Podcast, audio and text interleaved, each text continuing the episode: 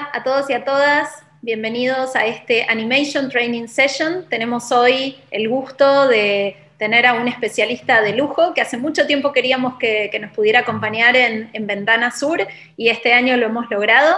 Quiero darle la bienvenida a Paco Rodríguez, que es director de Media Training and Consulting. Él nos va a estar dando esta, esta charla que va a tener el foco en la producción ejecutiva y todo lo que tienen que hacer, ese recorrido de, estos, de estos héroes rumbo a, lograr la concreción de, sus proyectos. Bueno, Paco, te escuchamos con muchísima atención y muchas gracias por sumarte a esta edición de Ventana Sur. Pues muchas gracias, Silvina, y gracias por invitarme a, este evento. Aunque sea online, participaré ya en Ventana Sur. Pues, uh, Silvina ha pedido hablar un tanto de lo que es eh, esa visión de, los diferentes cargos que estamos teniendo, que son eh, variados, pero que a veces confundimos y sobre todo el perfil del productor ejecutivo o del productor en general no es muy conocido. Conocemos a los directores, a los actores, pero realmente es un tipo de función en la sombra y vamos a intentar también un poco aclarar cuáles son esas diferencias entre un productor, productor ejecutivo, productor delegado, productor creativo y ahora productor transmedia y una nueva figura que ha aparecido que es el showrunner. Pero vamos a empezar por el productor. Desde el productor realmente es un empresario, es un gestor, ¿eh? es un estratega ¿eh? y es realmente el que asume el aspecto económico y financiero de una obra. ¿Ok? Pues partimos de que ese productor es ante todo un inversor y que va a gestionar esa obra. Es el que entra y el que sale al final de todo el proceso de producción. Está desde la idea hasta la pantalla o hasta la pantalla del televisor. Y su presencia está ahí, non-stop. Él tiene la visión global del proyecto. Podemos tener un director, podemos tener muchos miembros del equipo, pero el que tiene la, la visión del global del proyecto es él y es él el que va a intentar realmente juntar arte con industria y tener realmente esa visión global ¿eh? de lo que yo quiero idear para producir y a qué mercado lo voy a llevar y cómo lo voy a llevar. Entonces, eh, es ahí donde él va a intentar plasmar todas esas inquietudes eh, artísticas, primero teniendo las ideas o buscando las ideas, pero es un gran restaurador de ideas y de las ideas que él quiere producir y esas inquietudes artísticas las va a compartir inicialmente con un guionista y posteriormente con un, director. La diferencia que hay realmente entre el productor eh, al uso y al productor ejecutivo es que uno es propietario de los derechos, es decir, tiene los derechos patrimoniales cedidos por la parte autoral, y el productor ejecutivo es, está a cargo de la producción, encargado por el propio productor o encargado por una empresa o un grupo multimedia o uh, un estudio y le encarga realmente la producción ejecutiva y va a hacer prácticamente las mismas funciones que el productor, ¿eh? que va a partir desde el desarrollo hasta llegar a la idea. Entonces, cuando partimos realmente eh, como productor o productor ejecutivo, tenemos que pensar si vamos a ser un productor participativo o si vamos a ser un productor inversor. Yo opto siempre por eh, ser un productor participativo, de estar realmente al pie del cañón y realmente estar desde el inicio de la idea. Y desde el inicio de la idea empezar a trabajar, una vez que se ha definido esa idea, a trabajar con un guionista. Y realmente el trabajo con el guionista es importante por parte del productor, porque finalmente el que va a pagar la factura es el productor. Entonces, el hecho de saber mm, y de tener realmente esa visión artística de acompañamiento, porque realmente los, los productores no tienen que ser realmente eh, dictatoriales, simplemente son, acompañamos a los autores, acompañamos a un guionista, acompañamos a un director. Y la fase de desarrollo, que es una de las mayores eh, fases o la más importante que hay para mí dentro de los tres o cuatro procesos que son desarrollo, preproducción, producción y distribución, la más importante es desarrollo. Porque desarrollo vamos a tomar muchísimas decisiones y es donde ahí el productor va a armar un packaging durante un tiempo dado que en animación prácticamente puede tardar de uno a dos años. Eh, prácticamente un buen desarrollo para llegar a un buen packaging desde lo que es la, escritura de guion tardaría ese tiempo. Entonces, trabajar con el guionista es clave y empezar a poner toda la carne en el asador en lo que es el guion, que es el elemento clave y más importante de una obra. El guion, el guion y el guion. Podemos tener un buen teaser en desarrollo, podemos tener una buena Biblia de personajes, podemos tener un fantástico diseño de personajes, pero si no tenemos un buen guion, todo lo demás sobra. Entonces, en, esa fase de desarrollo nos vamos a centrar, por supuesto, en el guion, vamos a llevar ese guion después a números, que es otra labor que tiene el, productor, junto con el director de producción, que es realmente presupuestar y planificar eh, esa obra. Y una vez que la tenemos eh, presupuestada, a partir de ahí, otra de la labor eh, o la gran labor que en sí va a tener el productor es buscar la financiación con ese packaging. Entonces, tienen que emanar más elementos desde el desarrollo, como puede ser el guion, pero todo lo que son las, pulir el tagline, logline, storyline, sinopsis, tener un buen diseño de personajes, armar unas buenas Biblias, elaborar un teaser y siempre mi recomendación en animación es no ir más allá de un minuto. Yo creo que todo lo demás sobra y si me sobra realmente dinero para ese tipo de animación, vuelve a ponerlo en el guion, trabájalo, pon un script doctor, pon un equipo de, dialoguistas, pon un equipo de humoristas si realmente vas a, trabajar el humor, con lo cual ah, esa fase ah, es primordial.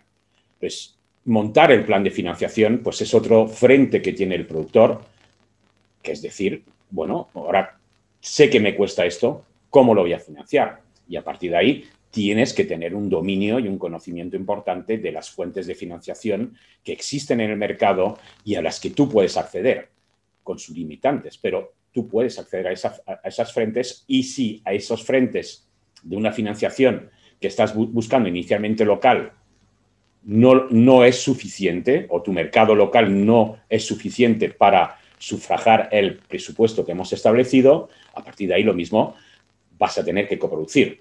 Y siento decir que eh, no es un camino de rosas la coproducción, es una gran necesidad y hoy en día realmente mm, en animación prácticamente estamos condenados a coproducir.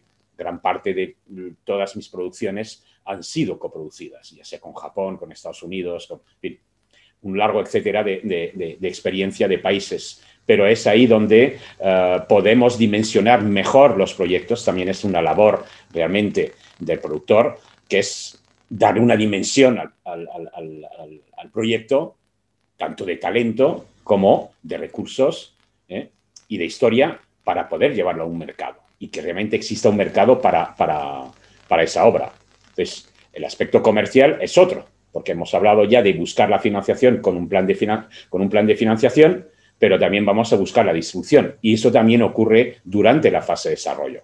Entonces, durante la fase de desarrollo, cuando yo ya tengo el packaging prácticamente armado y tengo todos los elementos, a partir de ahí voy a empezar a buscar realmente eh, las fuentes de, financiación que voy a tener. Y una vez que pase un tiempo, tendré una foto para poder corregir o buscar alternativas para seguir avanzando. Esa es una labor de productor participativo comparado al productor inversor, que es más ese, ese productor que conocemos de las imágenes de Hollywood con el puro. Pero ah, los, hay, pero en ese aspecto tenemos que estar realmente concentrados en esto. Entonces, una vez que realmente has, podido ah, armar realmente ese packaging, a partir de ahí te tienes que rodear de un equipo de producción cuando ya vas a entrar en producción. Y otro elemento más que me dejo en el tintero es el, plan de explotación. Una vez que he tenido realmente esos, esos tres otros elementos, de plan de producción, presupuesto y plan de financiación, debería saber ya en esta fase de desarrollo, cuando voy a empezar a ir a un mercado, cuál es mi plan de explotación. Es decir, en qué ventanas de explotación voy a, colocar este contenido y quién a efectos de distribución me va a distribuir. Va a ser un agente de ventas, voy a buscar un distribuidor internacional porque tengo un contenido comercial y realmente ese contenido va a poder despertar un anticipo de distribución. Y esto estoy hablando sobre todo si estoy en cine y si estoy en televisión, iré a las ventanas de televisión. Pero a partir de ahí, como productor, tendré que definir realmente ese plan de explotación basado sobre todo en unas estimaciones de ventas que me van a hacer la distribución internacional o la agencia internacional. Y eso será un elemento para reforzar mi packaging y sobre todo hoy en día, si vamos a buscar financiación y sobre todo inversores puros y duros, ah, necesitamos un plan, de, un plan de negocio, necesitamos un plan de explotación, que es clave, y un plan de explotación que al menos le pueda dar un retorno al inversor por encima del 20%. Dentro del desarrollo, otro de los ah, aspectos muy importantes que tiene también el productor es el aspecto legal, es decir, supervisar toda la cadena de contratos que va a estar realizando desde que pueda ejercer una opción sobre un contrato, o mejor dicho, ejercer una opción sobre una obra ya existente, ya sea un libro, ya sea una novela gráfica, ya sea un videojuego, y desde esa opción va a empezar realmente la cadena de contratos y tiene que ser sólida y solvente, es decir, que no venga a tener fisuras cuando ya estemos en la acción de la producción.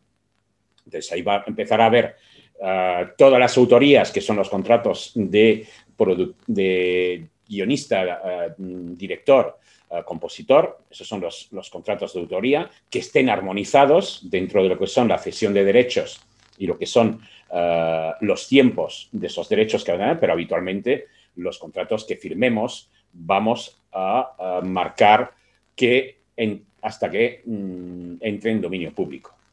Entonces, el aspecto legal seguirá con los técnicos, seguirá uh, posteriormente con las voces, dobladores, o si tengo un casting de voces. El aspecto legal también es otro frente que sí podrá ser apoyado por un, un abogado interno dentro de la casa o un bufete de abogado externo, pero las negociaciones la hace el productor, no la hace el abogado. Tener en cuenta esto. Otro frente que va a tener, si realmente, y más en animación, como he comentado, de la coproducción, partir de ahí va, va a tener que buscar unas asociaciones con otras empresas uh, fuera de su país y donde podrá, podrá posiblemente habrá una deslocalización de la producción. Entonces, la búsqueda de la coproducción también es otro desafío y otro frente que tiene el productor. Y es una uh, necesidad que vamos a ir a intentar suplir alrededor de, de, de, nuestros vecinos, ya sean latinoamericanos, ya sean europeos, pero vamos a buscar esa coproducción, ya sea por inversores, ya sea por industria. Y sobre todo en animación vamos a buscar sobre todo coproducciones de industria donde vamos a tener una división del trabajo entre las diferentes partes y un flujo de trabajo entre ellos, entre ellos también. Entonces, eh, en ese aspecto hemos hablado de, ese frente legal eh, y vamos a hablar también del frente comercial. Es decir, que primero si, tengo que estrenar mi película en mi mercado local, tendré que identificar un distribuidor local. Si estoy hablando de cine o, de televisión, si tengo una televisión. Entonces, mi interlocutor de salas también es un trabajo uh, y un frente que tengo yo que uh, llevar a cabo, negociar con ellos y estar pendiente de que mm, realmente se lleve a cabo esa distribución de la mejor forma y en las mejores fechas y con las copias necesarias para ello. Así como también tener uh, el material suficiente para uh, poder suplir uh, las especialidades técnicas que puedan tener. Entonces, ese sería otro frente. Y dentro de lo que es la parte de producción, y cuando ya se esté en producción, dependiendo si es una obra más autoral o más comercial, habrá un proceso de preventas que tendré que hacer un seguimiento a mis, a mis agentes de ventas o distribuidor. Y dentro de lo que es esa eh, distribución, uh, iré viendo también cómo coordinar el aspecto de los festivales junto con mi agente o distribuidor y qué realmente estrategia vamos a seguir a cabo, ya sea en el camino de los festivales, al menos durante los dos primeros años, y en el camino de presencia de mi agente de ventas o mi vendedor uh, dentro de los mercados y qué mercados va a ir. Entonces, también es otro frente en el que me voy a tener que uh, compaginar uh, ese trabajo quizás con mi distribuidor, pero habitualmente es mi, distribuidor o mi agente de venta internacional el que va a llevar a cabo realmente eh, esos materiales.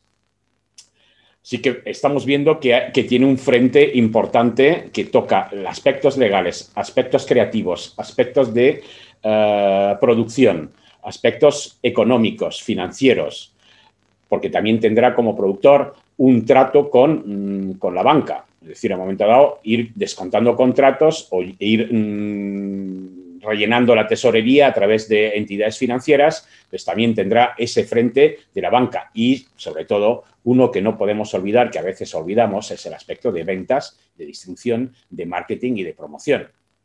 Me queda otro frente más, que también es la labor que hace el productor dentro de la comunicación de su película desde que tiene la idea hasta que llega a la pantalla, que es toda la comunicación de prensa que se va a hacer no es lo va a hacer él mismo, pero lo va a supervisar y va a marcar también las líneas directrices que tiene que hacer en ese aspecto. Entonces, vemos ese abanico y vamos a hablar un tanto de esas ah, aptitudes. Pues una de las primeras aptitudes que tiene que tener realmente es un aspecto creativo. Quiere tener una mínima sensibilidad para buscar mm, las ideas o para mm, rastrear conceptos, para recibir pitch de autores pero es él el que va a tomar esa decisión uh, clave de que quiere realmente producir esta película y no, y no esta. Y entender realmente que va a tener que elaborar con el tiempo realmente un catálogo que será la línea editorial y le va a impregnar la línea editorial que él, que él, necesite. Entonces, el aspecto creativo es importante, aunque nosotros, los productores o productores ejecutivos o transmedia, no tengamos realmente autoría sobre eso pero sí tenemos aportaciones creativas. Y hablaremos un poquito más después sobre las aportaciones creativas y a veces ahora la fusión que está habiendo entre la parte autoral y la parte de productor uh, y donde a veces se quieren usurpar ciertas autorías a ciertos autores. También tiene que tener realmente eh, eh, una gran idea de planificar una película y de planificar en los tiempos de producción junto con su director de producción. Pero la película tiene que tener una fecha de entrega y parte de la financiación depende de esa fecha de entrega. Entonces, planificar y, realmente llevar un control de la producción en un aspecto de supervisor a través del director de producción es clave. Y sobre todo dentro de esta planificación también tiene que tener eh, esa intuición que tienen eh, los productores, que es realmente oler problemas que van a llegar y ser eh, realmente precavido y tomar medidas antes de que esos problemas realmente lleguen a, complicarse. Ah, entonces, la, planificar es clave. Estar supervisando la planificación y un control de producción es clave. Y sobre todo mm, en sí en animación, que es un proceso lentes, lento y que ah, necesita pues, ah, intentar reducir los tiempos. Como productor también es muy importante, como he dicho antes, que acompañamos a los equipos, acompañamos las, autorías. Es decir, que el autor realmente es el padre de la criatura y va a defender a muerte su criatura y va a querer lo mejor para su criatura. Nosotros somos los padrinos y somos los que vamos a alimentar realmente a, la criatura y al director y le vamos a dar los recursos y los medios para que pueda realmente eh, explayarse dentro de lo que es su, su creatividad.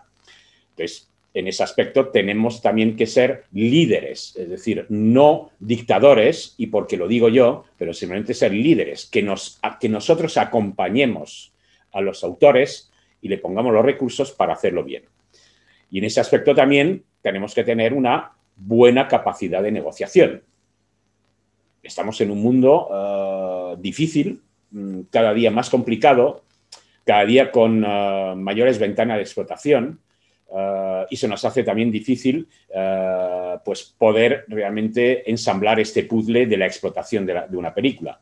La capacidad de, negociación es clave para defender realmente los intereses de la, productora que, pueda estar representando y sacar los mejores negocios en sí. Entonces, esa capacidad también es clave. He comentado la de la comunicación, porque la de la comunicación también eh, es una herramienta diaria que tiene realmente un productor que es comunicar, comunicar internamente, pero sobre todo comunicar externamente y estar todo el día en ese tipo de rondas de pitch o pitch de forma individual o visitas presentando los proyectos, pues va a estar comunicando continuamente ese proyecto y tiene que tener esos dotes de comunicador y de generador de empatía y de, de liderazgo frente a los interlocutores que va a tener. Y eso implica que como somos creadores de emociones o pretendemos ser productores de emociones para llegar a las audiencias, tenemos también que, dentro de estas habilidades humanas, sociales y emocionales que tenemos, tenemos que saber también despertar esos intereses y sobre todo también eh, limar las asperezas dentro de lo que pueda aparecer eh, en el aspecto creativo. Es decir, que eh, todos, como, como dice el título de esta ponencia, vivimos un viaje del héroe y cada uno vive, su viaje del héroe y con sus altos y bajos eh, que, va, que va a tener. Pues como va a tener altos y bajos continuamente y sobre todo mm, no tanto en los productores que sufrimos nuestras crisis, pero los autores suben mayores crisis y a veces tienen realmente caídas ¿eh? de motivación y de entusiasmo que para, ahí, para eso tenemos que estar realmente los productores arropando. Tiene también que tener sentido común un productor ¿eh? y realmente eh, de ese sentido común tener capacidad de reacción y capacidad de reacción mm, ejecutiva. Es decir, hay un problema, vamos a buscar la solución. No podemos realmente enquistar problemas dentro de una, producción porque se van a ir acumulando. Entonces, esa capacidad de anticipación para mí es clave que quizás venga de la experiencia, ¿eh? de haberlo ya visto y de tomar medidas en ese aspecto, pero tenemos también que tener esa capacidad de, eh, reacción. Entonces, hemos visto que hay un frente importante en los elementos creativos que tiene que estar realmente supervisando el, productor y también tenemos todos esos eh, elementos de negocio, eh, como hemos visto, que son bastante, bastante amplios. Nos queda unos, uh, unos pocos minutos. Vamos a hablar un poco de, la, de, los varios perfiles de productores que podemos tener en el mercado. Pues hemos hablado del productor que era el que tiene realmente los derechos patrimoniales y el que se hace cargo del aspecto económico y financiero de la obra, aparte de todo lo, que hemos hablado. ¿eh? Y hemos hablado del productor ejecutivo que está ahí para mm, supervisar y entregar la obra a tiempo ¿eh? y, en presupuesto. Y eso es otro, otra de las funciones. Pero dentro de una producción a veces nos vamos a encontrar otro tipo de figuras, como puede ser la figura del productor delegado. el productor delegado es una figura que aparece de vez en cuando según uh, vayamos avanzando en, los acuerdos de, de, producción que estamos teniendo. Es decir, que puedo tener un acuerdo con una televisión y por ese acuerdo, la televisión me va a poner un productor delegado. Ese es un productor que me va a estar supervisando de tarde en tarde a ver cómo va la producción. Y yo voy a tener que reportar a él y actualizarle un tanto cómo, van, eh, cómo va la producción, para que no se nos vaya de madre. Ese productor delegado lo podemos encontrar en una televisión, eh, lo podemos encontrar también en una coproducción, es decir, en una, coproducción puede haber varios productores o varios productores ejecutivos y dentro de esos productores ejecutivos um, vamos a designar un productor delegado. Pues dentro de la coproducción va a haber un productor delegado que represente a todos los productores o productores ejecutivos de la coproducción. Tiene que haber un capitán del barco y solo uno. Pues habitualmente en una coproducción va a ser el mayoritario. Pero también yo, dentro de una cierta flexibilidad, para mí eh, el productor delegado dentro de una coproducción debería ser el, más listo, el más preparado, el que tiene mayor experiencia, el que tenga capacidad negociadora, etcétera. ¿Por qué? Pues porque vamos a capitalizar su conocimiento frente a los demás. Entonces, esa es otra figura que va a estar en una coproducción, un productor delegado designado por todos los demás. Podemos tener otro tipo de, productor delegado, que es, por ejemplo, si hago un seguro de buen fin, un seguro de buen fin es cuando mm, abro una póliza de seguro, cuando tengo toda la financiación y mm, va a representar un 4% de mi presupuesto aproximadamente, y a partir de ahí uh, voy a tener un productor delegado puesto por el seguro de buen fin para supervisar y, eh, supervisar la, producción y que esta no se vaya de presupuesto o se vaya de tiempo. Entonces, este productor delegado también existe como figura puesto en este caso por el seguro de buen fin. Hay otra figura que no, tenemos muy en cuenta aquí en, Europa o en Latinoamérica, pero que procede más de, Estados Unidos y de Canadá, pero que empieza a entrar, que es el productor eh, creativo. Es una figura mm, que sí eh, existe sobre todo para las productoras, para las producciones televisivas en Estados Unidos, no tanto aquí, o prácticamente poco, porque realmente la parte creativa de una, de, una película o de una obra la tiene el director. No, no, hay un productor ejecutivo o no solemos tener un productor ejecutivo. O puede haber una estructura grande que tenga un productor ejecutivo que vaya a buscar realmente proyectos desde el punto de vista creativo para, para traerlos a, casa. Pero bueno, es una figura que sí existe, que empieza a existir un poquito en Europa, que no estaría por encima del, director eh, de la obra, eh, pero lo estaría eh, trabajando conjuntamente y en el supuesto caso de que se lleven bien, porque como podéis entender, vivimos en una industria de egos, por un lado, y de casinos. De egos por todo el tema de talento y, del artisteo que, hay, y cada uno va a buscar realmente alimentar su ego como puede y dentro de lo que pueda o dentro de lo que le dejan.